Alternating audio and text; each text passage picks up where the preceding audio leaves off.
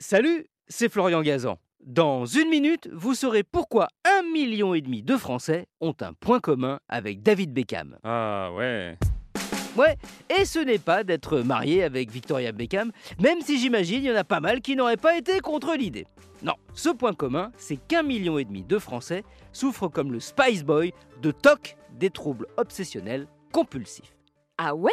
Et ouais, l'ancienne gloire du foot anglais a avoué que depuis tout jeune, il en souffrait. C'est ainsi, a-t-il raconté, que quand il arrive dans une chambre d'hôtel, avant de pouvoir être relax, il doit déballer toutes ses affaires, vérifier que les magazines présents dans la chambre sont parfaitement alignés et ranger toutes les brochures et prospectus dans un tiroir.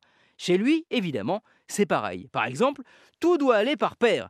S'il s'aperçoit que dans son frigo ses canettes de soda sont en nombre impair, eh bien, il en enlève une et la met dans un placard. C'est d'autant plus compliqué pour lui que son épouse Victoria, paraît-il, est totalement bordélique.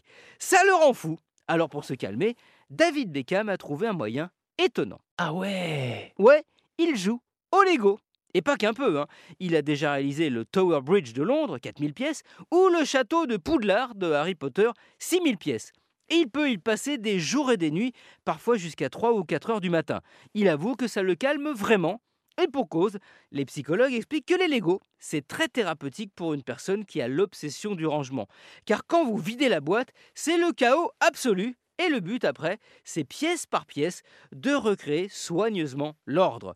On savait que les footballeurs avaient de Lego, et ben Beckham, lui en plus, il a des Lego.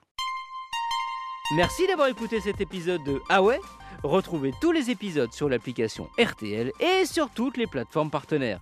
N'hésitez pas à nous mettre plein d'étoiles et à vous abonner. A très vite